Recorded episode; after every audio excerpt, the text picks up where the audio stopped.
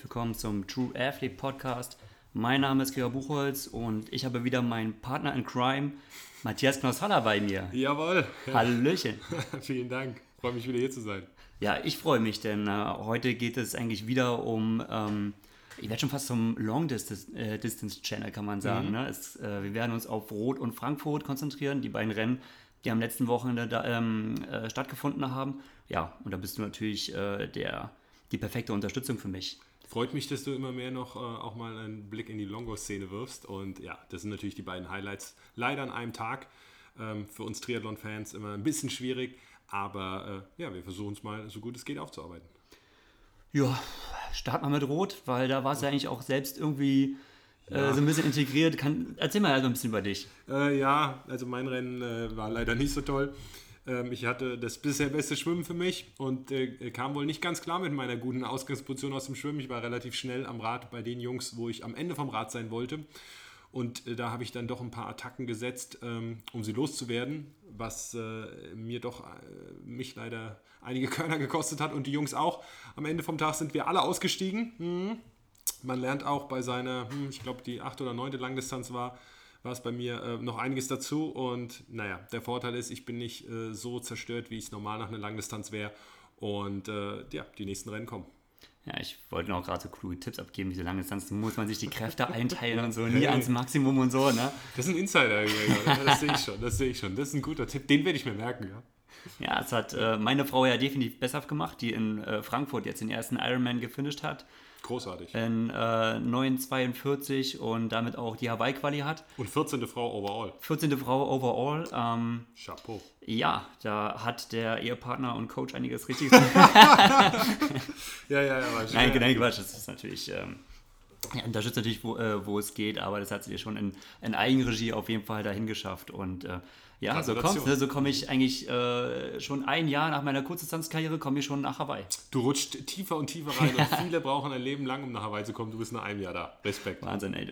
Vielen Dank an meine Frau. Ja. ja, ähm, Rot, Traditionstrends auf jeden Fall. Ähm, wollen wir uns erstmal auf die Männer äh, konzentrieren. Also mhm. äh, auf jeden Fall einer meiner äh, Favorites, weil ich ja auch lange, lange immer mit ihm zusammen trainiert habe und ihn eigentlich auch sehr gut kenne. Äh, Nils Frommholt mhm. war so natürlich Favorit, aber auch natürlich so mein persönlicher Favorit. Mhm. Und für mich persönlich ist es ja auch immer so ein bisschen, ich glaube, inzwischen ist er schon länger auf der Langdistanz unterwegs als auf der Kurzdistanz, aber es ist immer noch komisch für mich. Also ich kenne ihn wirklich seit ähm, 2004 und habe so bis 2012 eigentlich so regelmäßig oder eigentlich täglich mit ihm zusammen trainiert und sind eigentlich auch durch vieles durchgegangen und ähm, ja, aber auch er konnte nicht finishen, leider gestürzt. Leider gestürzt, ja. Ähm, ist witzig, weil ich kenne ihn nur als Langdistanzathleten, habe gehört, dass er irgendwann mal Kurzdistanzsport gemacht haben soll. Ähm, so lange ist er aus meiner Sicht schon dabei. Aber ja, ähm, ganz bitter, weil ich glaube, er war vielleicht der Favorit vor dem Rennen, wenn es auch knapp war. Aber ähm, im Rennen äh, sah es immer noch äh, wirklich hervorragend für ihn aus, weil er sich von der Gruppe lösen konnte und auch schon einen kleinen Vorsprung am Rad hatte. Und ähm, er hat sich im Laufen sehr verbessert. Also ich glaube, es hätte was werden können. Und dann, es war wohl seine eigene Schuld, ähm, hat er einen Crash auf der zweiten Radrunde mit einer Age-Trooperin gemacht und ja, der Lenker ist ihm gebrochen dabei. Zum Glück ja. nichts passiert, aber der Lenker, ohne Lenker fährt sich schlecht. Fährt sich schlecht weiter. Ja, ja schade, weil irgendwie auch so ähm, generell so die, die Teamtaktik drumherum, oder wenn man überhaupt von Teamtaktik sprechen kann, aber er hat ja so auch viel auf die Maurice Clavel gesetzt, dass er auch im Schwimmen Akzente setzt und dass die beiden schon mal irgendwie ähm, davonkommen. Und das hat ja bisher an sich ja so ganz gut funktioniert. Super geklappt, ja. Und ähm, gerade einen kleinen Vorsprung auch auf die äh, Joe Skipper, auf die starken Radfahrerläufer, äh, äh, dann auf den späteren Sieger Bad Ernutz. Ähm, ich glaube, das war so Nils und Maurice Taktik. Hat am Anfang gut ausgesehen. Hat gut ausgesehen, hat für Nils leider nicht gereicht. Für Maurice dafür umso mehr. Umso mehr. Also ja. Einstand. Super. Grandios. Podium. Wirklich. Also er hat ja auch äh, geführt und ähm, äh, kam mir auch entgegen beim Laufen, sah echt noch super aus. Da habe ich schon gedacht, boah, vielleicht kann er sogar durchdrücken. Ähm, aber ich glaube, er ist super happy und ich nenne das mal einen Auftakt nach Mars auf der Langdistanz. Da wird von ihm noch einiges zu erwarten sein in der Zukunft. Auf jeden Fall. Ja, bei den, ähm, machen wir mal kurz Zusammenfassung bei den Frauen. Ja, Business as usual. Business as usual mit, naja, also der Weltrekord war, glaube ich, schon vorab, ähm, ja, das war nicht möglich. Aber Also das hat sie ja eigentlich auch relativ oft gesagt. gesagt, es wurde, ja, es wurde von außen gesagt, immer wieder ja. so ein bisschen natürlich raufge, ja, projiziert, aber Also die neue Laufstrecke auch, ähm, das ist eine andere Nummer. Also Mhm. ähm, ob Rot, ja, da gab es auch Einzelfälle, die schnell gelaufen sind, aber äh, Bart Ernutz 2,44 als Sieger mit einer Mhm. schnellen Laufzeit. Ähm, äh, Joe Skipper ist zum Beispiel letztes Jahr 2,38 gelaufen, ähm, jetzt 2,46, beides mal zweiter Platz. Also das sind 8 Minuten Unterschied. inwiefern hat sich die Laufstrecke verändert? Es, es ist jetzt eine, es ist zwei Runden, 21 Kilometer. Ähm, es ist an dem Kanal, wer es kennt, ähm, da ist deutlich weniger zu laufen, was flach war. Ähm, dafür ist so ein Stimmungsnetz, Stimmungsnetz Büchenbach mit dazugekommen, ähm, was für die Zuschauer sicherlich ganz gut ist ähm, und schön ist, aber da geht es doch äh, ziemlich hilly hoch und runter. Und ja, die hat einfach deutlich mehr Höhenmeter. Und äh, Brad Sutton hat irgendwie behauptet, sie wäre vier Minuten langsamer, wenn man so um die drei Stunden läuft. Und naja, wenn du mich jetzt fragst, das würde ich absolut unterschreiben, weil die Zeiten, die Laufzeiten sind deutlich langsamer. Ja. Und äh, der Weltrekord 8 Stunden 18. Ähm, selbst wenn sie super fit gewesen wäre, ja, wenn es dann die vier Minuten gewesen wären, 8 Stunden 14. Naja, also das glaube ich war zum Scheitern ja. verurteilt und sie hat ja auch alles dazu getan, im Vorfeld schon die ähm, Erwartungen so ein bisschen runterzuschrauben, was auch gut war. Ja, auf jeden Fall. Dann hat, im Prinzip, hat sie jetzt eigentlich irgendwo das gehalten, was er versprochen hat. Ja, ja. Aber sonst natürlich, ähm, ja, ich glaube, da hätte keiner auf ein anderes Ergebnis gewettet, was jetzt den Sieg angeht. Und äh, so ist es auch ausgegangen. Laura Sidal auf Platz 2, in Anführungszeichen nur 11 Minuten Rückstand. Da muss man sich ja aktuell schon freuen. Ja. Aber das habe ich, das hab ich mir auch gedacht. Ich habe mir das, äh, die Rückstände angeschaut und dachte so, nee, ist in Ordnung. Ja, ja, also ja. Lisa Roberts 8,57, Yvonne von Flerken auf 4,907. Sie hat aber auch nicht ihren allerbesten Tag, glaube ich, gehabt. Ähm, Auch nicht im Nachhinein. Äh, auch wir, nicht sind, Nachhinein. wir sind recht schnell zum Thema gekommen. Ne? So, also ich dachte, wir heben uns das für später auf, aber ja, da, da gibt es noch was Interessantes später. Ähm, aber ja, also ich denke, ähm, das war nicht so spannend, das Frauenrennen. Und ich glaube, das hat auch keiner erwartet, was die Ergebnisse angeht, wenn man ganz ehrlich ist.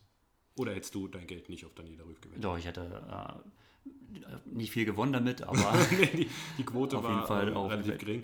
Und sie hat selber behauptet, wenn die, äh, oder äh, irgendwo habe ich es gelesen, Brad Sutton, glaube ich, die langsamsten 25 Kilo, Kilometer, die sie am Ende gelaufen ist. wobei der Brad Sutton ja auch gerne solche Superlativen raushaut. Ne? Natürlich, Also, das stimmt. Und gerade wenn es dann nicht so läuft, ähm, aber nichtsdestotrotz, also sie war sicherlich nicht topfit und sie hat trotzdem klar gewonnen. ja. Punkt. also kann man sagen, äh, wieder super Top-Favoritin und nahezu unschlagbar auf Hawaii. Oder Ja, wenn man jetzt einen Blick auf Frankfurt wirft, ähm, äh, ja, wir haben Sarah Crawley äh, überrasch überraschend als Siegerin. ja. Und äh, hat Lucy Charles, die ich ja beim, beim letzten Podcast ja quasi Ja. äh, zum ersten Mal kennengelernt habe, Ja. noch knapp vorher äh, abgefangen. Und ja, jetzt durfte ich sie auch zum ersten Mal eigentlich so live in Action Ja. ähm, bewundern. Und war es beeindruckt? Ich war beeindruckt, ja, auf jeden Fall. Also es, ähm, Also ja, sie ist ja wirklich noch blutjung. blutjung und überleg, wie viel Rennen sie gemacht hat. Ja. Sie hat Lanzarote vor kurzem gemacht. Ähm, ja, dann diese, ich kann schon gar nicht mehr zählen, wie viele 73 Distanzen, Challenge wie Ironman. Ähm, und jetzt kommt sie so mehr oder weniger aus dem Nichts angemeldet nach Frankfurt noch und wird dann mal eben Zweite bei der Europameisterschaft. Ja, Also ähm, hat lange, lange Zeit geführt, ja. klar, also gerade mit ihrem, äh, mit ihrer Schwimmstärke nur auf Hawaii. Äh, Daniela Rüff schwimmt sehr gut. Vielleicht Ja. nicht, so gut wie sie, aber sehr gut. Und auf Hawaii, dann wehen die Winde und dann ist man da relativ allein als Frau vorne. Und dann kommt die stärkste Radfahrerin irgendwann. Sie kann sie vielleicht sogar ein bisschen vor sich hinschieben und dann ist ähm, noch nicht die Stärke, dass der abschließende Marathon von Lucy Charles, obwohl der natürlich schon super ist. Aber wenn du mich fragst, Hawaii bei den Frauen, Business as usual. Okay. Sagen wir mal, äh, wenn man sich jetzt so anguckt, okay, wir, äh, f- ähm, zur Vervollständigung äh, Sarah Crawley auf 1, äh, Lucy Charles auf 2, äh, Alexandra Tondeur. Ja, ähm, kontinuierlich Verbesserung. Sie hat Wiesbaden schon vor ein paar Jahren, ich glaube 2015 gewonnen. Ähm, sie hat, ich glaube 73 Luxemburg war sie auch weit vorne oder hat gewonnen. Also auf jeden Fall jemand, der kontinuierlich sich verbessert. Ähm, schön zu sehen, sie ist auch aus diesem, ich glaube, belgisches Team, wo auch Kenneth Van den Dries drin ist. Ähm, ganz interessante Nummer. Ähm, ja, und ein super Rennen. Also wirklich super Rennen. Dritter Platz in Frankfurt, ganz stark. Wer, glaube ich, ähm, ein bisschen traurig ist, da muss man jetzt nicht unbedingt hell sehen können, das wird Anja Beranek sein auf Platz Ja. 9. Sie hat sich sicherlich mehr ähm, vorgestellt. Ist den Marathon noch fertig gelaufen. 3 Stunden 40 am Ende die Laufzeit. Klar, sie ist eingegangen. Ähm, sie hat sich ein anderes Rennen erwartet. Das sicherlich. Ja. Ist halt, ähm, ja, ist schwer zu sagen, ob es in dem Fall ein schlechter Tag war oder ob der, sie trainiert ja eigentlich auch beim Dan Lorang und der Dan Lorang ist ja eigentlich auch, äh, unter anderem ja natürlich auch Trainer von Jan Frodeno und eigentlich ist er auch dann bekannt dafür, da sehr wissenschaftlich an die Sache heranzugehen und äh, ich denke eigentlich schon, dass es in der Vorbereitung gestimmt hat, aber manchmal stimmt es auch einfach nicht an dem Tag. Natürlich, Das ja, das kann absolut sein. Und ähm, naja, sie wird, äh, glaube ich, auf Hawaii wieder deutlich stärker sein. Ist davon ausgehen. Also, ähm, Vielleicht stoßen wir, stoßen wir sie noch nicht auf vom äh, ähm, Perspektivpodium, nur Nee. weil. nee, nee, um Gottes Willen. Also auf Hawaii, ich erwarte Anja Berenik äh, in super Form auf Hawaii. Und sie war letztes Jahr stark und sie wird dieses Jahr auch wieder stark sein und ist eine ganz konstante Athletin. Also ich setze große Stücke, auch wenn das hier jetzt vielleicht nicht so toll war. Aber vielleicht ähm, können wir ganz kurz Sonja Theisig erwähnen, auf Platz Die 6. wollte ich gerade auch erwähnen, ja. Ne? Auf Platz 6, ja. Jungmutter ähm, und Zweifache, äh, ja. Zweifache Mutter. zweifache sogar. Mhm. Ja. Und jetzt äh, Hawaii äh, mit Sicherheit äh, in der eingetütet, also sie ist fest dabei. Ich glaube, sie war zweite oder dritte in Brasilien bei ihrem Comeback-Rennen vor, naja, zwei Monaten ungefähr. Ungefähr, ja. Noch nicht mal, wahrscheinlich sechs, sieben Wochen. Und jetzt mit Platz 6, also das müsste alles sicher sein, was die Punkte angeht. Und ja, wie man sie kennt, nicht so doll geschwimmen, äh, geschwommen, 1,05 und äh, ja, souverän Rad und gut gelaufen am Ende. Ähm, sehr gut gelaufen bei den, bei den Bedingungen, es war auch ziemlich warm. Ja. Ähm, ja, sechster Platz und sie fährt nach Hawaii und macht da ihren dritten äh, Langdistanz in der Saison. Drücken wir die Daumen. Finde ich super. Auf jeden Fall. Und ähm, ja, ich werde es einfach mal aus äh, eigenem Stolz heraus sagen, dritte Deutsche, denn äh, Eva Katrin Buchholz. Eva Karin Buchholz, äh, habe ich äh, noch gar nicht so auf dem Radar gehabt, aber uh, ja, und vierte äh, Amateurin overall, right? Äh, ja, glaube, eins, ja. äh, sieht so aus. ja, ja, wow. Ja, Also, auch junges Nachwuchstalent. Nachwuchstalent, ähm, ja, sie vielleicht mal den Trainer wechseln wäre noch was, wenn sie jetzt noch größere Schritte machen. Nein, um Gottes Willen, also haben wir schon gesagt, super Rennen, hat sich nicht beirren lassen bei ihrer ersten ähm, Langdistanz und ja, wow, 14. 14. Profifrau, also 14. Frau äh, overall und ähm, wenn du die Profis äh, abziehst, da sind sogar einige Profis hinter ihr geblieben, also ganz starke Leistung. Da freue ich mich auf jeden Fall auf Hawaii. Ja, ne? Ähm, Ja, du wirst mitfahren, nehme ich, Ich werde auf jeden Fall mitfahren. Und Ah, ja. äh, das ist gut. Also das ist, das ist auch gut, dass ich dann eigentlich von meiner, also ja, ich denke mal, wahrscheinlich werde ich irgendwann mal eine Langdistanz machen. Uh, Ja, oh, liebe Podcast-Zuhörer, ihr seid alle Zeuge. Ähm, ja, also ich werde, ich bleibe ja da hartnäckig jede Woche dran. Das, äh, der Gregor hat nämlich ungeahntes Longo-Potenzial, was ich schon erkannt habe. Der Gregor noch Überhaupt nicht. Und das Überhaupt Problem, nicht. und das Problem ist ja auch, dass es in ferner Zukunft liegt und bis dahin sind meine äh, Reserven alles- aufgebraucht. Alles verbraucht, okay. Und ähm, Naja. ja. Wir sehen mal. Und das, aber das ist das Gute. Ich habe ja dann überhaupt nicht mehr den Druck irgendwie Nee. mich für Hawaii, weil äh, ich war ja dann schon mal. Du warst ja schon mal, Und ja. außerdem, wenn man ja quasi, äh, ich bin ja anverheiratet, das zählt ja auch. Das ist äh, Ja. letztendlich das Gleiche. Ja, ja, mit Sicherheit. Ähm, aber es ist schön, du hast ja auch dann nicht so den Druck vor Ort, du kannst ein bisschen mehr die Sonnenstrahlen genießen. Ja, ja. Ähm, und naja, auf jeden Fall, glaube ich, wird es ein toller Trip für euch beide im Oktober. Auf jeden Fall. Ja, aber wer von den Männern dort auf jeden Fall Gas geben muss und äh, auch aus eigener Kraft dahin muss, sind die Männer, die in Frankfurt gestartet sind. Ja. Ja, ich sag mal, ähm, wenn man jetzt mal so den Ablauf im Groben und Ganzen sieht, äh, war das ähm, so eine kleine Wiederholung vom letzten Jahr Ja. mit einem äh, stärkeren Ausgang von Sebastian Kienle. Er war, also es war einfach äh, souveräner. Letztes Jahr war es super spannend und er wurde die ganze Zeit von Andy gejagt. Diesmal, ähm, naja, es war schon eine Jagd, aber ich glaube, er hat sich, als beide zusammen vom Rad abgestiegen sind, glaube ich, fand er die Position, in der er sich befindet, schon ganz gut. Ja, denke ich auch. Wir haben ja auch im letzten Podcast eigentlich äh, festgestellt, wie stark Sebi drauf ist, eigentlich auch overall Super stark. äh, läuferisch und ähm, das zieht er eigentlich konstant ähm, die Saison so durch. Ich sag dir eins, ähm, natürlich Frodo war in Österreich nicht super fit und die Verkrankung und alles und wie auch immer, aber das wird dieses Jahr, das wird eng. Also das wird nicht wie bei den, vielleicht das Frauenrennen mit äh, der Dani Rüff. Ich glaube, das wird richtig eng bei den Männern, weil der Sevi ist so gut drauf wie, weiß ich nicht, wie noch nie. Im Hawaii hat er viele Probleme gehabt in der Ja. Vorbereitung und diesmal, man hört gar nichts, jedes Rennen ist souverän, bettelt sich auf der Mitteldistanz mit dem überragenden 73-Athlet Lance Sanders aktuell, Langdistanz lässt er irgendwie ja so keinen nah ran und jetzt äh, fährt er einen Gang runter und dann geht es nach Hawaii. Also pff, ich würde den da richtig auf der Rechnung haben. Das ja, er darf halt nur nicht so überziehen wie du denn. Nee, das ist nicht, über nicht, nicht übermotiviert, ähm, aber der Sevi ist natürlich ein ganz anderes Kaliber und der hat viel mehr Erfahrung und das wird ihm nicht passieren. Und der wird seine, ähm, seine äh, Radstärke konsequent ausspielen und nicht überhastet irgendwelche Manöver machen. Also von daher, ähm, das wird richtig spannend, glaube ich. Absolut, vor allem, wenn man ja sieht, was äh, Frodos Vorbereitung, die ja dieses Jahr ähm, wirklich sehr stark auf Hawaii auslegt, so wie er auch selbst sagt. Mhm. Und ähm, wie man jetzt auch sieht, mit ähm, dem Startverzicht auf die 73, wobei das für mich eigentlich schon immer so durchgeklungen hat, dass er dort nicht starten wird, dass ja. äh, das für ihn keine Option ist. Ähm, ja, äh, er könnte eigentlich, glaube ich, nur verlieren da. Ähm, alle erwarten den Sieg und der wäre, Alistair hat sein Ticket gebucht. Ähm, Rave kommt vielleicht. Ähm, der Sieg wäre sicherlich sehr schwierig und ähm, mich wundert das auch nicht, dass er da verzichtet und voll auf Hawaii setzt. Aber es ist natürlich schade, weil die 73 WM so ein bisschen ähm, ihre Hochkaräter verliert. Er kommt nicht und Lionel Sanders, das haben wir, äh, hat sich seit unserem letzten Podcast sehr ergeben. Äh, die 20 Meter Windschatten, die es in ähm, Samurin bei der Challenge WM gab, die gibt es ja bei der 73 WM nicht. Und was macht der gute Lionel jetzt? Hat äh, öffentlich ähm, gesagt, dass er auf den Start verzichtet weil bei Championship-Rennen äh, sieht er das nicht ein, dass es äh, diese 12 Meter Windschattenregel gibt und es wäre ein unfaires Rennen. Und deshalb verzichtet er auf die 73 WM und die hat er am Anfang der Saison als Highlight äh, auserkoren gehabt. Von daher, ja, ich würde gerade sagen, von den äh, besten fünf aktuell 73 Athleten kommen zwei nicht zur WM.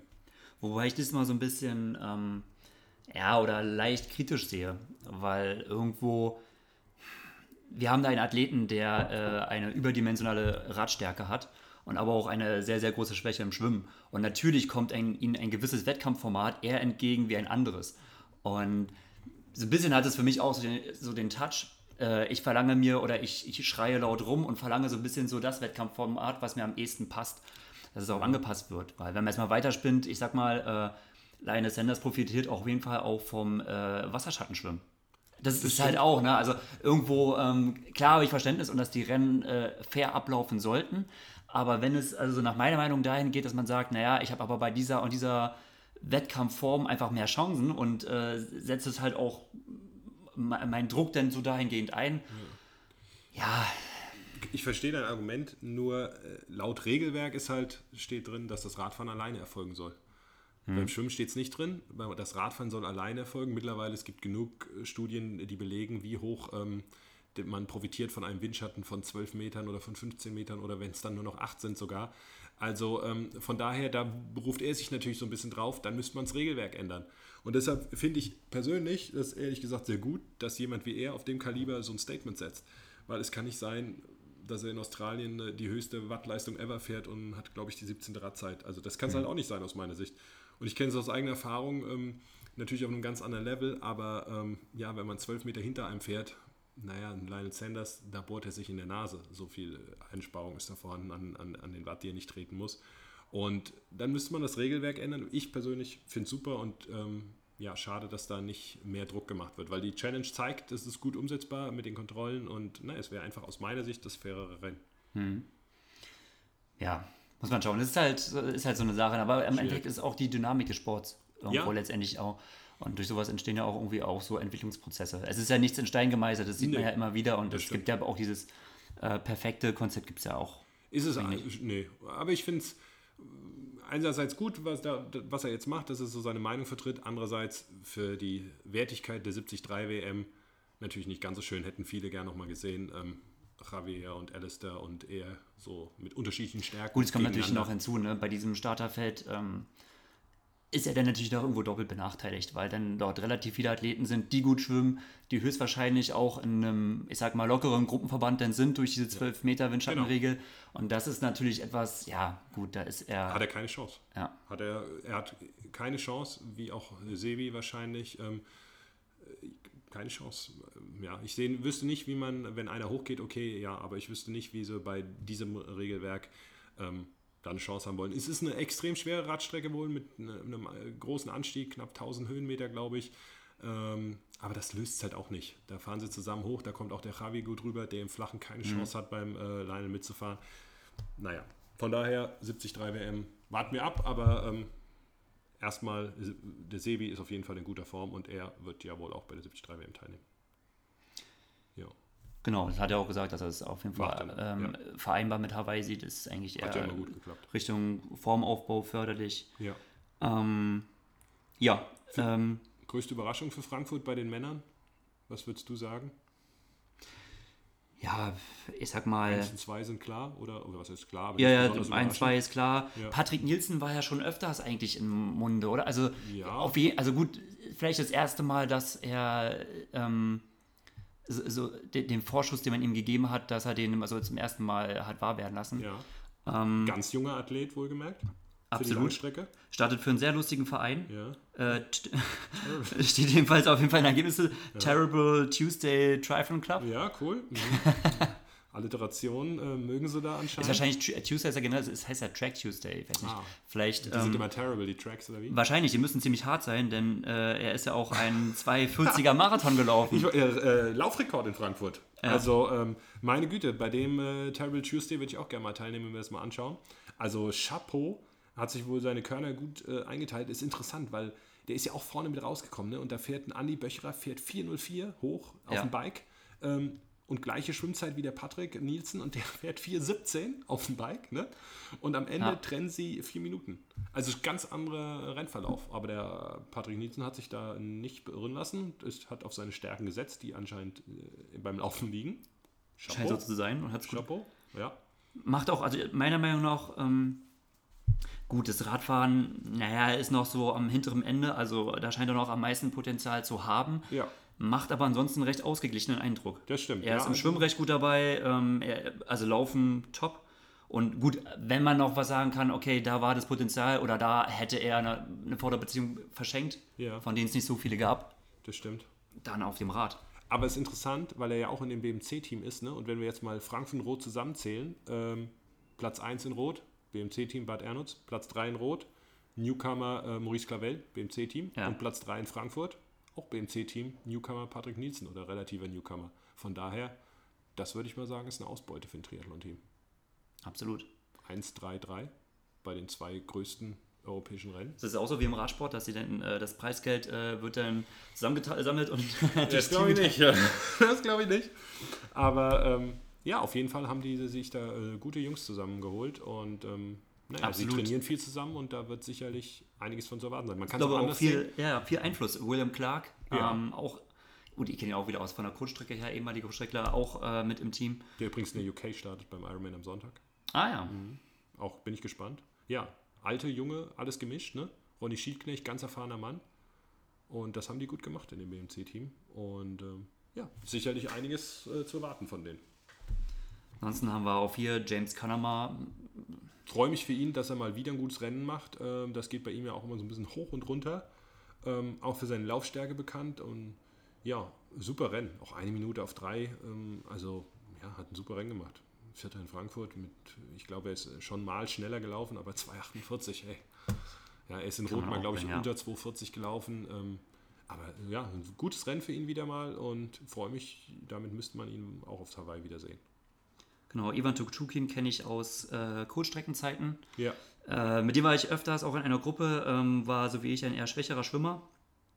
Ja. Auf der Langdistanz kann er das ganz gut kaschieren. Ich wollte gerade sagen, wenn du dann auf die Langdistanz gehst und als eher schwächerer Schwimmer eine hohe 48 schwimmst, dann nenne ich das mal, ja, okay. Damit lässt sich arbeiten, Gregor.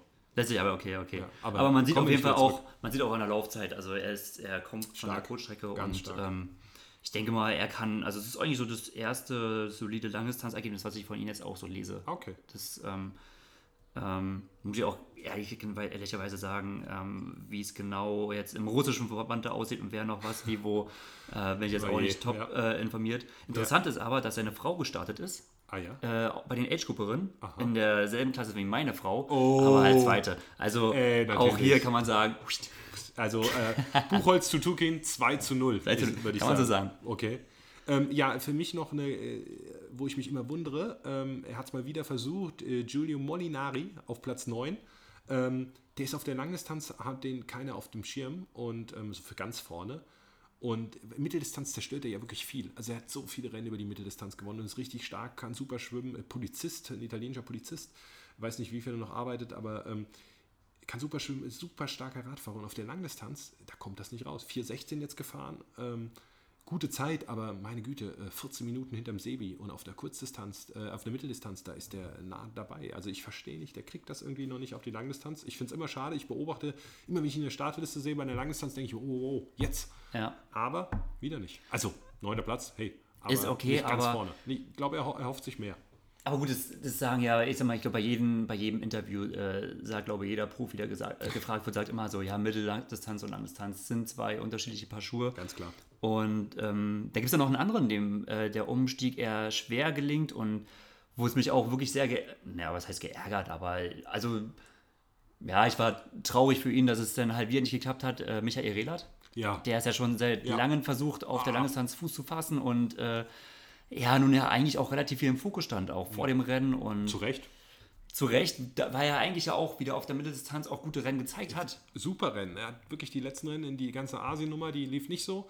Aber die letzten Rennen, äh, inklusive der Challenge WM, wo er schon einen starken dritten Platz hatte, also wirklich, die Form hat so nach oben gezeigt. 73 äh, Europameister ist er geworden, ja, Ja. in Elsinore. Ja. Äh, davor Dritter hinter Sebi und ähm, Lionel ganz knapp bei der Challenge WM. Also super. Ja, und Langdistanz, er kriegt es einfach nicht so richtig hin. Ja. Vier Jahre Weiß Pause. man nicht. Ich glaube, er ist irgendwie, also ich, wo ich noch beim Schwimmen war, er hat irgendwie sich relativ schnell irgendwie äh, mit Krämpfen zu tun gehabt oder so hundertprozentig kann ich jetzt auch nicht sagen, was da jetzt war. Aber ich kann auf jeden Fall richtig gut nachvollziehen, äh, ja, was in ihm vorgeht. Also auch ich, ich habe ja schon wirklich mehrere sportliche Niederlagen hinnehmen müssen oder kenne dieses Gefühl, wenn man immer wieder hofft und dann. Und dann rennt man wieder dagegen an und äh, ja, als er dann auch ausgestiegen ist und als ich ihn gesehen habe, habe ich schon gedacht, so, boah, das ist, äh, das ist leider auch eine dicke Keule. Ja, das sind ganz dicke. Und er hat auch äh, Bilder, die das dokumentieren, gepostet Ja. selber. Was glaubst du, wie geht es für ihn weiter? Macht er nochmal eine Langdistanz? Ja, aber ich, also ich denke mal, vom Bauchgefühl her nimmt er sich jetzt etwas mehr Zeit. Weil so ein Ding, das kostet Energie. Also du musst ja Klar. auch mental dich erstmal auftanken, du musst ja erstmal so ähm, nach den ersten sportlichen Niederlagen, die er ja erstmal gesammelt hat, das hat er erst mal wieder so etwas wettgemacht, hat es mit Selbstbewusstsein äh, äh, neu betankt und ja, und hat sich so dieser, dieser, ich stelle mir so ein bisschen vor, wie so eine Mauer, dieser Hürde hat er sich gestellt und wollte die nochmal angehen und ja, jetzt hat es halt wieder nicht gelangt. Und das ist, glaube das ist halt das Schwierige. Oder, oder da muss ich auch sagen, das kenne ich persönlich. Je öfters ein so das passiert, umso größer wird der Graben irgendwie. Also ich möchte jetzt ja auf gar keinen Fall jetzt irgendwie sagen, äh, Michael Rehlert und ah, es wird nichts mehr und es wird immer schwieriger oder ihm jetzt da irgendwas eindringen, ganz und gar nicht. Aber ich kenne das eigentlich so aus eigener Erfahrung, dass äh, dieser Berg, den man dann versucht zu erklimmen, der wird nicht kleiner, der wird eher größer. Und das sind auch viele Sachen, die setzen sich einfach auch unterbewusst fest. Und ähm, ah, das wird schwierig. Deswegen hat es mich eigentlich so, ah, konnte ich so mitfühlen, weil ich eigentlich auch dieses Gefühl sehr, sehr gut kenne. Und ähm, äh, klar, mir ist es auch öfters gelungen, das zu besiegen. Aber oftmals ist es, ich weiß, wie schwer es ist, erstmal da wieder hochzukommen ähm, denn wieder neue Motivation zu tanken. Du hast ja selbst gesagt, dass du jetzt erstmal wieder neue Motivation brauchst nach so einem Rennen. Das, das killt erstmal schon. Und Ja. ich denke, das wird jetzt erstmal dauern. Also er muss auf jeden Fall, denk mal, durchatmen, neue Form aufbauen und ähm, ja, mit Langdistanz, das, das wird dauern, bis der neue Anlauf kommt. 73 WM. Das denke ich mal, das ist äh, eine gute Option, weil auf 73 hat er gute Erfahrungen gemacht. Ja, sehr gut. Ähm, das kommt ihm Ist- scheinbar doch mehr entgegen. Zweifacher Weltmeister auf der Distanz. zweifacher Weltmeister. Und darauf kann er sich halt jetzt irgendwie auch voll konzentrieren. Und ich hoffe, dass er das jetzt auch schafft. Also, dass er dann sagt, okay, ich kann ähm, Hawaii abhaken, aber mich dann komplett auf 73 WM konzentrieren. Und Was mich nur so wundert ist, er ist ja wohl so bei Kilometer 120 ausgestiegen. Also 120, das ist halt, naja, wenn er, man fährt einen Ticken Lokreiz bei der Mitteldistanz, das ist, da geht es also noch nicht mal los, oder? Also mich wundert es, dass er es da schon... Ich bin, so Also- oft fahre ich nicht 120. Nein, natürlich nicht, aber ich denke für ihn, also es ist so früh. Ähm, und wenn ich dann sehe, äh, hier so ein äh, Patrick Nielsen, der halt einfach sagt, okay, macht da vorne, was ihr wollt, Sebi, äh, Böchere und so weiter, ja, fahrt eure Superzeiten. Ich lasse mich davon nicht aus der Ruhe bringen und dann kommt meine Stunde des Launens. Gibt er zu früh auf? Ich weiß es nicht. Ist Spekulation. Also Ja, gut, ist zum, reine Spekulation. Zum, zum einen, äh, aber gut, wir können ja auch ein bisschen spekulieren. Also zum einen denke ich mal, unterstreicht, unterstreicht das schon so ein bisschen, dass äh, er schon Probleme von Schwimmen an hatte, dass da was nicht gestimmt hat, dass Okay. Krämpfe auch da waren. Und dann, ja, kämpfst du dich eigentlich schon, wenn, wenn du schon in der Wechselzone losgeht, dann kämpfst du dich eigentlich ja schon erstmal 120 Kilometer erstmal durch. Wenn es dann schon losgeht, ja. Ähm, aber, und das ist, und das ist vielleicht dieser Faktor, den ich so angesprochen habe, wenn du schon öfters so auf der Langdistanz ja, nicht so den Erfolg hattest wie gewünscht oder ich, ich sage jetzt mal ein bisschen dramatischer gescheitert bist, denn äh, ja, sind da vielleicht auch so ein paar Prozesse am Laufen und wenn du dann merkst, okay, es läuft nicht oder es fährt vielleicht schon wieder gegen die Wand und äh, ich habe Krämpfe und ähm, es wird sich nicht so entwickeln. Also du hast ja immer diese, diese schwarzen Momente. Klar. Und du wirst, ich denke mal, man wird auch einfach anfälliger dafür. Ja, vielleicht. Also drücken wir ihm. Deswegen alle ist es, genau, deswegen ist es halt so schwer, schade, sich da ja. wieder, wieder rauszukämpfen. Ja, also das ist meine, äh, einer, ich finde es super, weil er meiner Meinung nach immer so ein bisschen noch hier und da unterschätzt wird. Ähm, ja, und ich drücke ihm wirklich alle Daumen. Vielleicht klappt das auch nochmal mit so einer richtig guten Langdistanz. Aber sonst 73, da hat er schon viel gezeigt, wo der Hammer hängt. Und äh, ja, wer weiß, vielleicht äh, ein Dark Horse, wenn alle sich, äh, Javi und äh, Alistair sich um die 73 Krone streiten und er und Sevi vielleicht in zweiter Reihe dahinter. Wir werden sehen. Aber toi, toi, toi. Auf jeden Fall. Ja. Ich denke mal, er kann es auch relativ relaxed angehen. Ich sag mal, er ist ja gut drauf, das muss er sich sagen. Und auch wenn jetzt langsam nicht geklappt hat, dann soll er einfach versuchen, irgendwie in diesem Rennen, oder das war auch oftmals so der Weg, mit dem ich es versucht habe, so diesen, diesen Triathlon-Spirit zurück, äh, zurückzukommen. Also Rot war natürlich jetzt dieser, dieses Rennen, wo dieser harte psychische Druck auch auf, auf einen gelastet hat und ähm, ja, diesen Fehler sollte er erst bei der 3 WM nicht wiederholen. Das sollte Ja. ein Rennen sein, was er so als, wie du sagst, als Dark Horse gestaltet und Ja. sagt so, ey, kommt, Ja. was kommt und ähm, Genau. Das so positiv wie möglich angehen. Das stimmt. Naja. Aber sonst ähm, gab es ja auch noch ein paar interessante äh, Themen, die sich so nach dem Wochenende entwickelt haben. Ähm, Gerade äh, Yvonne van Flerken hat da was Interessantes gepostet. Ja, Klatsch und Rennen. Tratsch, Klatsch ja. und Tratsch. Es wird Zeit, dass wir uns darum äh, mehr kümmern. Und zwar hat sie die Daniela Rüff äh, das, naja, so so ein bisschen ähm, bezichtigt, so, um sich Vorteile rauszunehmen, ähm, die teilweise vielleicht auch begründet sind. Und zwar äh, hat sie einen offenen Brief geschrieben und ähm, einmal ging es darum, ich habe das selber gesehen, als ich im Wasser war. Also es war so, letztes Jahr sind ja Männer und Frauen zusammengestartet bei den Profis in Rot und dieses Jahr sind die Frauen, ähm, ich meine, fünf Minuten hinter den Männern gestartet. Und ich stand schön in, äh, beim Profistart und ähm, tümpel da auf der Stelle und es hieß noch zwei Minuten. Ach so, das ist ja, weil da wollte ich eh fragen, ich war nicht dabei und konnte mir das, ich habe es auch gelesen, konnte es mir nicht so vorstellen. Ah, du schwimmst da in deinem Ich Cage schwimm- und die ganze Zeit. Nee, nee, ich schwimme auf der Stelle und warte auf den Startschuss. Einschwimmen war verboten bei den Profis. Okay, Ja, ich schwimme auf der Stelle, warte auf den Startschuss der Männer. ja. War im Wasser. Und auf einmal sehe ich da so eine gelbe Badekappe mit einem Punkt drauf und denke, ja, das ist doch die Rüff. Und gucke mich so um, haben die das doch geändert oder was? Äh, nein, also sie war im Wasser und äh, wurde dann von einem Referee am Boot darauf hingewiesen, dass hier das der Männerstart ist. Und ähm, naja, dann, das war wohl ihr Fehler, sie wusste es nicht oder was auch immer und war dann ganz überrascht und ist so langsam nach hinten. Dann habe ich sie nicht mehr gesehen. Dann hat aber Yvonne von Flerken von außen beobachtet, die am, am Rand stand und wohlgemerkt gewartet hat, weil Einschwimmen verboten war wegen der Zeiterfassung und so weiter. Rüff aber schon im Wasser war, was hat die Daniela Rüff dann gemacht? Die ist die ganze Zeit auf und runter warm geschwommen, während alle anderen Profifrauen an der Seite standen. Ähm, sie ist dann einfach im Wasser geblieben, nachdem sie einmal den Fehler gemacht hatte. Im Wasser Ja. äh, gewesen Ist halt die war. Frage, ob sie vom Wettkampfrichter darauf hingewiesen oder dass ihr explizit gesagt wurde, Einschwimmen ist nicht erlaubt, geh aus dem Wasser. Es wurde bei der Profibesprechung gesagt, dass es Okay. nicht erlaubt ist, dass man sich in diesem Vorstartbereich befinden muss. Das hat sie nicht. Da hat die Yvonne van Flerken komplett recht. Die Rüff hat es auch eingeräumt, hat ähm, sich dafür entschuldigt. Es war wohl Unwissenheit. Ähm, wurde dann, sie hat eine gelbe Karte bekommen, eine Verwarnung, okay, ja. Und was sonst natürlich noch war, dass sie sich nicht äh, bei den, ja in Rot gibt es ja so Sachen, äh, dass man da diese am Donnerstagabend, ähm, dass die bekannten Profis sich zu dieser ähm, Erdinger Partynacht treffen und so weiter und so ein bisschen diesen Spirit von Rot verkörpern, was auch alles toll ist und da kam sie halt nicht. Ja. Ähm, von Flerken macht das und ist deshalb auch ein Fan-Favorite. Daniela Rüff macht das nicht und sie und ihr Coach sagen halt, das ist professionell. Ja. Ähm, ja. Ich glaube, es gibt halt, da muss ich sagen, es gibt halt verschiedene Typen. Ja, Absolut. und das ist nicht Das verboten. äh, ich habe also ich habe das ja eher aus der Außenperspektive gelesen Mhm. oder mitbekommen und ähm, das ist vielleicht von der Yvonne Verwerken in dem Moment auch unglücklich geschehen. Also gut, anscheinend hat sie sie ja auch persönlich darauf angesprochen, Mhm. was auf jeden Fall der bessere Weg gewesen wäre. Aber wenn man sowas, also wenn man sowas öffentlich postet und auch auf, auf Facebook postet, bei der Debattenkultur, die wir ja eigentlich auch auf Facebook kennen, Ja. da muss man jetzt sagen, da sind der Triathleten eigentlich ja doch immer noch eine positive Ausnahme und doch immer noch recht konstruktiv. Ja. Aber es ist klar, dass so ein Post ja, das löst auf jeden Fall eine riesige Debatte aus. Das stimmt. Mindestens. Also das muss ihr auf jeden Fall klar gewesen sein, dass ähm, und wird auch so gewollt gewesen sein, dass sie da Daniela einen da ordentlich einen mitgibt. Ja.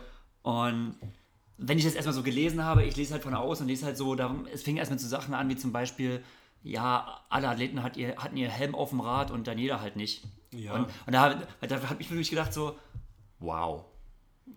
Ja. Das hat für mich also so ein bisschen so diesen, diesen Touch von Zickenkrieg gehabt, wo ich Ja. gedacht habe, naja, okay, ah, entspannt euch so ein bisschen, ne? Ja. Auch so diese Sachen, Hüttengaudi, äh, ich bin, ne, ich bin ja gebürtiger Potsdamer, also komme aus dem Herzen von Preußen und alles Bayerische ist mir eh äh, Völlig fremd. völlig fremd und äh, ich kann es sehr gut verstehen, wenn man da nicht unbedingt Ja, hin möchte. Ich finde auch, Ähm, also das kann jeder machen, wie er will. Also Ja, es ist so ein bisschen, ja, da hat Brett Sutton natürlich, obwohl ich es ungern zugebe, aber da hat er natürlich recht. Also, finde ich auch. das war auch, kann mich erinnern, auch zu Kurzstreckenzeiten eigentlich mal so ein großer Konfliktpunkt äh, zwischen äh, ja, dem Medienbeauftragten des Verbandes und uns, äh, wie viele Termine nehmen wir am Wettkampfwochenende wahr und wie viel nicht, weil eigentlich auch bei uns ist äh, so war nach dem Motto, okay, die letzten Trainingseinheiten bewegen und ansonsten, wenn du nicht irgendwie nochmal was einkaufen musst, um was für einen Wettkampf zu besorgen, dann bist du im Hotel oder dann Ja.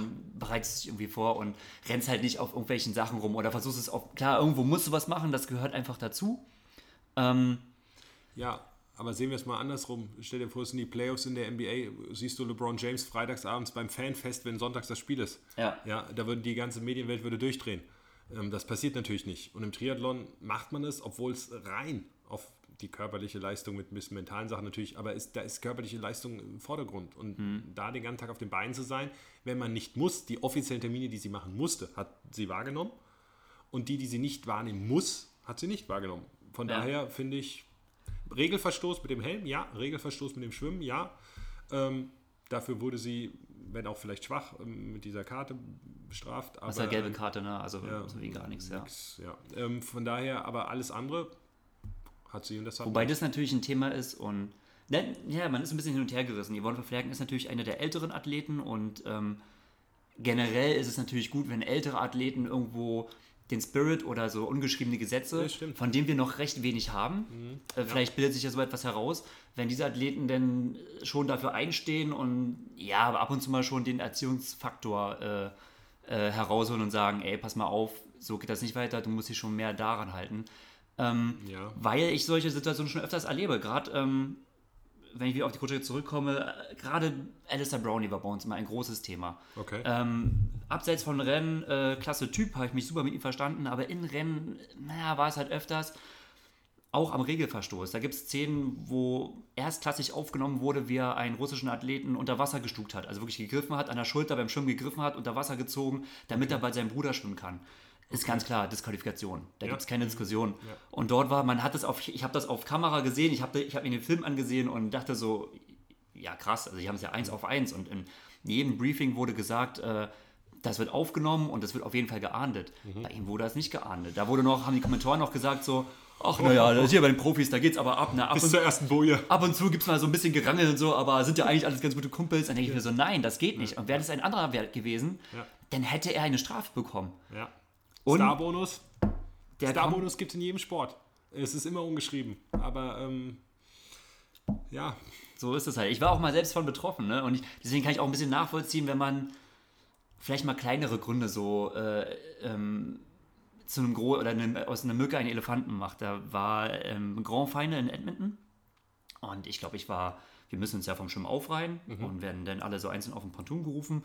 Und ist eigentlich auch ähnlich. Dann sind eigentlich schon alle fertig. Und ich habe es gehasst, äh, die Badek, meine Schwimmkappe und die Schwimmbrille schon vorher aufzusetzen. Längere Zeit so. Längere Zeit, Ja, irgendwie okay. auch so. Ich bin eigentlich, eigentlich immer erst auf den Ponton aufgezogen, weil, weil ich weiß auch nicht, irgendwie. Äh, man wenn, man sie auf die Stirn setzt, dann das sind Kleinigkeiten, wo man Ja. so außerhalb vom Rennen sagt, so, ach, das ist doch total egal. Aber Ja. im Rennen ist, wenn der stört das, dann ist die Brille auf der Stirn, dann beschlägt die und man muss Ja. sie umdrehen, aber dann drückt es auf der Stirn und dann habe ich sie halt immer einfach abgezogen, bin auf den Ponton gegangen und kurz vorm Start habe ich mir immer alles aufgezogen, habe dann losgelegt. Und ähm, war damit eigentlich so mit einer der Ausnahmen. Die meisten haben natürlich schon alles aufgesetzt und sind dann, haben sich alle in, allein in Linie aufgestellt und Ja. wurden auf den Ponton gerufen. Und Alistair war äh, fast direkt vor mir, also ein Athlet war nur zwischen uns, ähm, hatte auch weder Schwimmkappe noch Bade, äh, also noch Schwimmkappe noch ähm, Brille auf. wird aufgerufen und äh, joggt auf dem Ponton. Dann komme ich mit genau derselben Erscheinung und dann sagt der Referee, nein, du musst Badekappe, also Schwimmkappe, Badekappe, Schwimmkappe und äh, Schwimmbrille aufziehen. Ja. Und das sind so Sachen eigentlich, ich hätte ganz schnell einfach diese, ich hätte es einfach aufziehen sollen und gut ist, aber in dem Moment denke ich mir so, warum? Ja. Und sagen auch so, "Ä- Alice hat es doch auch gerade gemacht, warum darf ich denn jetzt nicht? Und was soll denn das? Und so, und die Referees in dem Moment müssen sie auch natürlich irgendwo Haltung zeigen, Ja. sagen so, nein, du kommst hier nicht durch, bevor du nicht äh, die Kappe aufgezogen hast. Und dann entstand so vorm Rennen so ein kleines Duell und ich habe gesagt so, nein, warum nicht? Er ist doch auch losgegangen. Und die haben auch schon den dritten Namen nach mir aufgerufen, so hinter mir fing ich schon an zu staunen und die Athleten wollten mir auf dem Ponton und Verzögerung wegen Buchholz. Startverzögerung wegen Buchholz. Wegen eigentlich einer total kleinen läppidischen Sache, ne? Aber ja, ähm, ja manchmal sind es so, ja, bei der Nervosität so kleine Sachen, die Ja. einen da. Fakt ist aber jetzt, wenn wir uns nochmal hier zu dem Beispiel zurückkommen, ähm, ich glaube, das löst so ein, viele haben so ein bisschen was gegen die Dani, weil sie ihr was unterstellen, ähm, wie auch immer, weil sie so erfolgreich ist und ähm, das hat so ein bisschen vielleicht jetzt für manche den Weg geebnet, so ein bisschen zu schimpfen. Mann, die Rüf. Ähm, Yvonne von Flerken ist absolute Fan-Favorite und äh, zu Recht alle äh, finden sie super und alle lieben sie. Ganz nette Person, ich finde sie total reizend. Ähm, und die Daniela Rüff äh, ist vielleicht jetzt nicht bei dem so beliebt einfach, weil sie konzentriert ist, nicht so offen, ähm, aber sicherlich eine sehr höflich und so weiter. Aber er ist halt nicht so ein Fan-Favorite. Und jetzt Ja, glaube ich, ja. entst- geht so eine Lawine so ein bisschen anti-Rüff los. Und das ist das Ärgerliche, was was, ich der Ja. Yvonne von Flerken so ein bisschen vorwerfe, weil das wollte sie- so das, na, das kannst du, du kannst nicht sagen, das wollte sie nicht, das muss dir bewusst sein. Dass wenn du sowas sollte- machst, dann, Vielleicht dann trittst du so etwas los. Vielleicht war es auch mal wie so ein, hey, Daniel Rüff, ändere dich einen Ticken oder das ist so ein Weckrufversuch, weiß ich nicht. Ich glaube nicht, dass sie was Schlechtes will. Ich glaube nicht, dass das mit Neid oder so hat das gar nichts zu tun. Ähm, ähm, ja, also äh, doofe Situation, die keinem hilft. Ne? Aber interessant. Ja, ähm, aber interessant und äh, uns so ein bisschen Klatsch äh, ja, Klatsch ermöglicht. und Tratsch muss auch mal sein. Muss ja. auch mal sein. Und ja, Mädels halt, ne? Naja, auf jeden Fall ähm, schauen wir mal. Die Rüff äh, trainiert jetzt für 5150, habe ich noch gelesen, wieder in der Schweiz. Das ist jetzt ihr nächstes. Sie wird wieder ein bisschen Speed machen. Und äh, da wäre es interessant. 73 WM der Frauen fände ich interessant, weil Holly Lawrence, die unantastbare 73-Athletin aktuell, ähm, das wäre ein Duell gegen Rüff. Ja, finde ich, finde ich richtig gut. Also da, das fände ich spannend. Und hat ja auch äh, äh, Daniela was gut zu machen auf der 73 WM. stimmt, sie wird, hat ja mal irgendwann mal nicht gewonnen. Ne? Ja, es ist ja. Sie hat in Australien Ja. verloren und sie hat in Gran Canaria war sie ja nur Dritte. Ist das Ja. so ein Skandal? Da ist sie zum Beispiel auch nicht zur Siegerehrung erschienen. Hm. Naja, weiß ich nicht. Vielleicht, ja. Aber sind zusammen. Da wird sie eingeholt nachher am Ende beim Laufen und kam dann nicht zur Siegerehrung. Nee, Ivan von Flerken würde kommen. Hm. Punkt. Ja, ist schwer zu sagen. Es Ja. ist halt, ich kenne eigentlich Daniela auch als, ja, wirklich, also wirklich sehr nette, ausgeglichene Persönlichkeit. Ja, Ruhig also- natürlich, ne? Ja, aber ist okay. Ähm, aber das stimmt. okay. Ich, ich habe sie auch immer sehr äh, nett und positiv erlebt und kann auch nichts Negatives über sagen. Auch wenn, ähm, ja, natürlich von Flerken, äh, die, die weicht, glaube ich, bei jedem sofort das Herz auf mit ihrer äh, lockeren, netten Art. Von daher. Äh, Aber auch nichts Negatives gegen Nein, natürlich nicht, ne? Aber sie hat sich ja auch selber fast damit ein bisschen geschadet, dass natürlich dann viele sagen, so, naja, Ivan von Flerken, wenn es halt in der Karriere oder die Leistung nicht mehr stimmt, dann muss man halt irgendwie anders für Aufsehen sorgen, ne? Das ist natürlich irgendwo dieser Das andere, war- mhm. der Boomerang, der jetzt gerade so auf sie zurückkommt. Ja, und Und, das, ich meine, sie ist natürlich schon älter, aber die Ergebnisse sind immer noch absolut top. Und ähm, sie hat, glaube ich, noch richtig geile Rennen vor sich und viele gute Jahre. Und ja, trotzdem ist natürlich Janina Rüff noch ein Level besser aktuell und ähm, auch wahrscheinlich auf die nächste Sicht. Aber naja, ich glaube, das wird sich alles legen. Ja. Frankfurt Rot. Wurde aufgerollt. Ja. Ja. nächstes Jahr äh, dann an zwei unterschiedlichen Tagen. Zum Glück für alle. Ähm, ich glaube, Rot ist erst dran. Ja? Rot ist, glaube ich, am 1. Juli nächstes Jahr. Interessant auch zu sehen, ähm, im Age-Group-Bereich, da haben zig Leute wieder gekämpft. Ne? Um, am nächsten Tag konnte man vor Ort dann ähm, sich schon für 2018 anmelden. Da haben Hunderte übernachtet, um sich direkt anzumelden. Ach, wirklich? Unglaublich, ne? Um dann in der Schlange zu stehen, weil ich glaube 1000 Plätze oder 800 Plätze wurden direkt vor Ort vergeben. Äh, first come, first serve.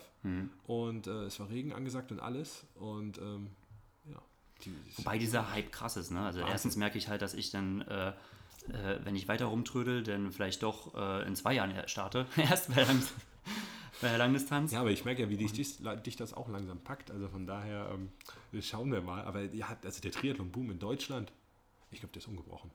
Also das geht nach wie vor total bergauf. Absolut. Also ähm, was ich auch so in Frankfurt erlebt habe, was fast schon ein bisschen, ich will nicht sagen befremdlich, aber so dieser, äh, der Hype und äh, diese extremen Emotionen, Ja. das war fast, ähm, ja gut, das lief auf der Kurzdistanz auch alles deutlich nüchterner ab. Und Okay.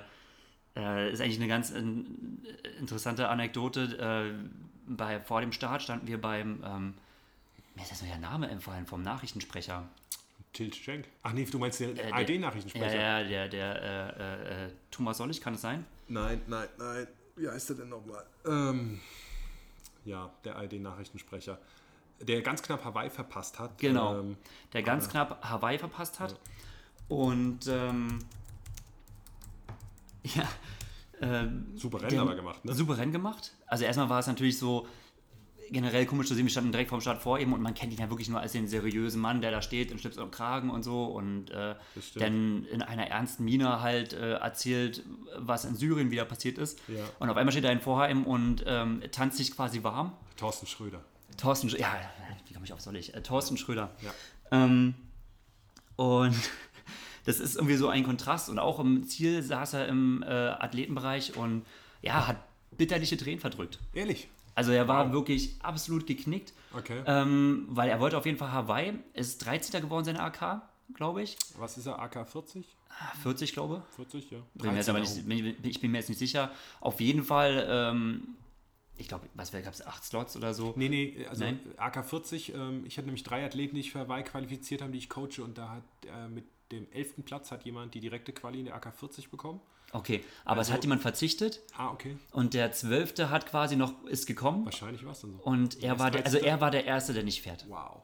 So, das, äh, aber gen, das sind natürlich Emotionen, das kann man haben, aber es waren ah, viele Emotionen und ich kann mich erinnern, dass zum Beispiel Eva jetzt gefinisht hat und natürlich war sie froh und natürlich war das ein tolles Gefühl, aber teilweise stand man so da und hat gedacht so, wow, bin ich emotionslos? Und das passt fast so ein bisschen zu, zu der Daniela Rief, Ja. weil viele natürlich dann auch ins Ziel und ah, geweint und auch Pärchen sich umarmen. Ich habe mich so ein bisschen daran erinnert, wie äh, so ein, ja, so ein, so ein Film, der so aus dem Zweiten Weltkrieg und die Pärchen begrüßt, der Mann kommt von der Front wieder und man begrüßt Ja. sich und, und wir, waren, wir waren relativ normal und Ja. da habe ich, da hab ich schon gedacht so, wow, also das ist schon, das wird schon aufgeheizt, ne? Ja. Also der, der ganze Spirit, ne? Das stimmt, aber da muss ich jetzt ja mal eine Lanze brechen. Ihr kommt halt aus dem Hochleistungssport. Eva hat das bei dir über Jahre mitbekommen. Ähm, und du hast das dein ganzes Leben lang gemacht. Ich komme zum Beispiel, ähm, ich habe so als Amateur-Triathlet mit 11.30, mit äh, souveränen 11.30 angefangen ähm, und habe gedacht, wow, was für ein super Rennen von mir und habe mich dann so nach und nach hochgearbeitet. Und ich habe Hawaii mal um 47 Sekunden verpasst.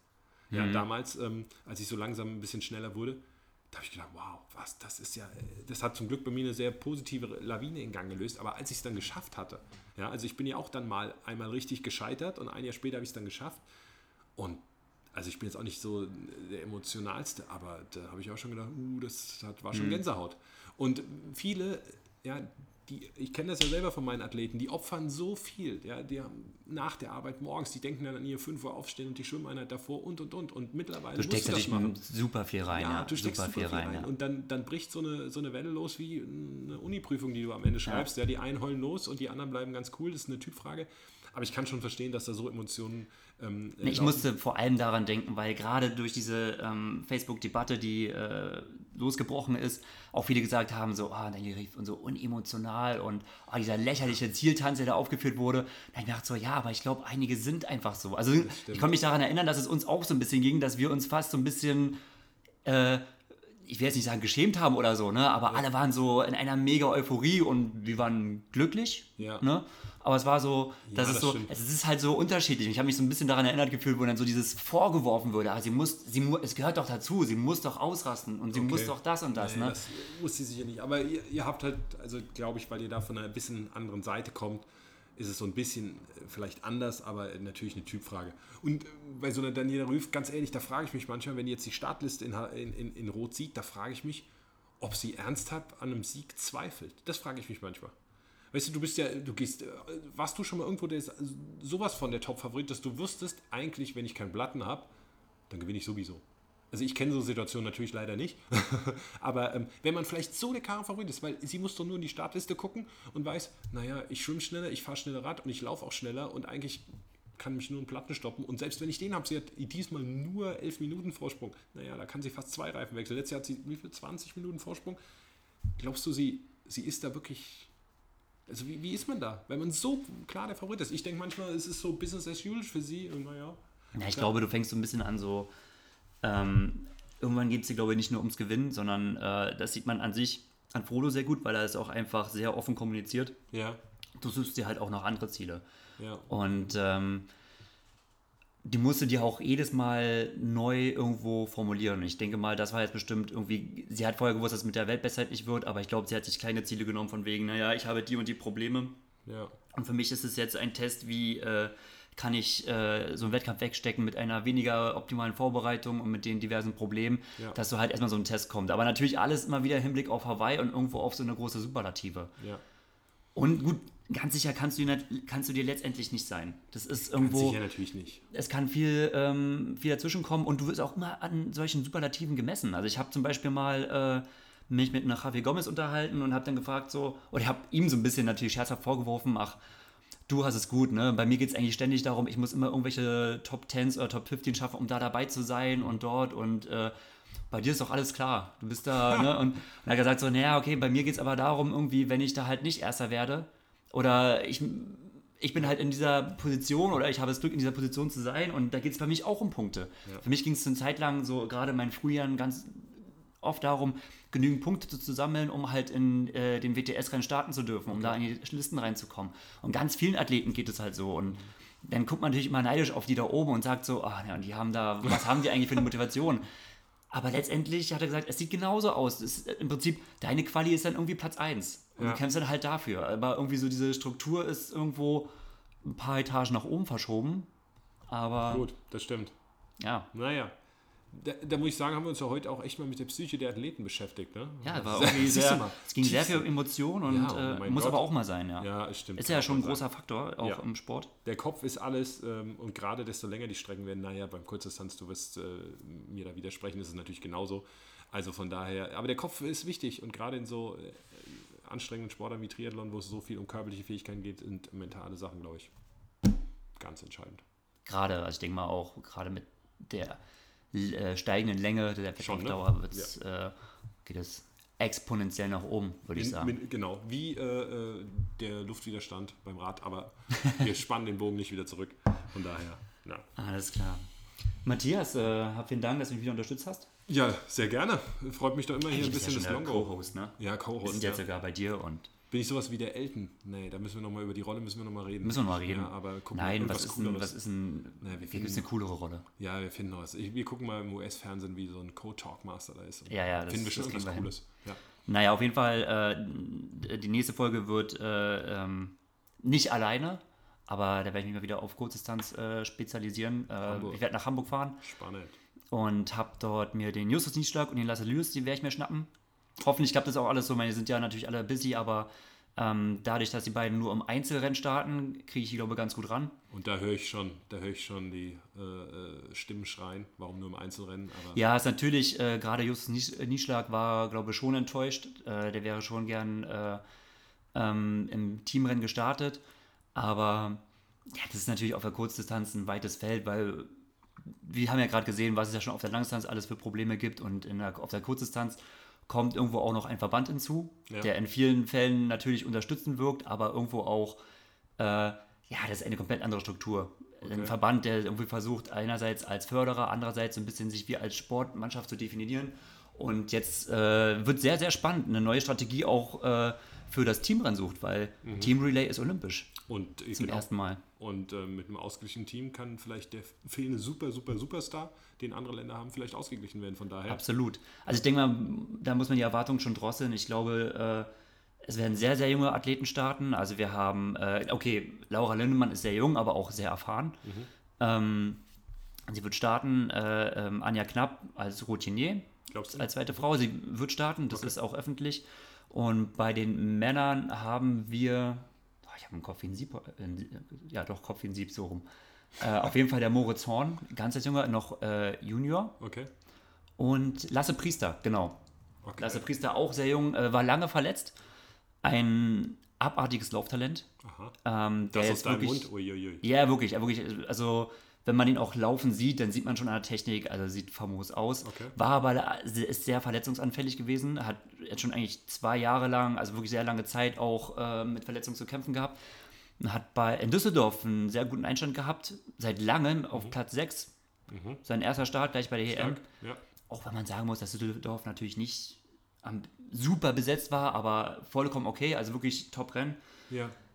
Aber die Mannschaft ist natürlich noch sehr jung und ich denke mal, ähm, ja, äh, Richtung Medaille wird, glaube ich, dieses Jahr etwas äh, zu viel des Guten, glaube ich. Da ist, glaube ich, eher so Teamfindung und gucken, wo man steht. Und weil ich denke mal, Team Relay wird jetzt noch wirklich interessanter Ja.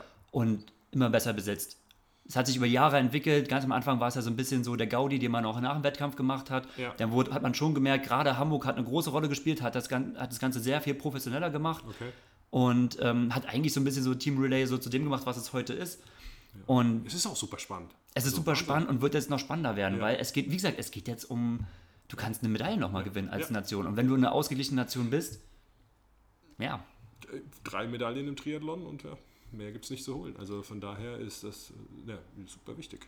Also es wird auf jeden Fall eine spannende Sache und äh, ja, äh, Justus und Lasse, beide sehr ähm, junge, engagierte und interessante Typen auch, auf die ich mich sehr, sehr freue. Gut, Wunderbar. dann, äh, ja, danke natürlich den Zuhörern fürs Zuhören. Natürlich, ja, wir hoffen, es war interessant und sagen bis zum nächsten Mal.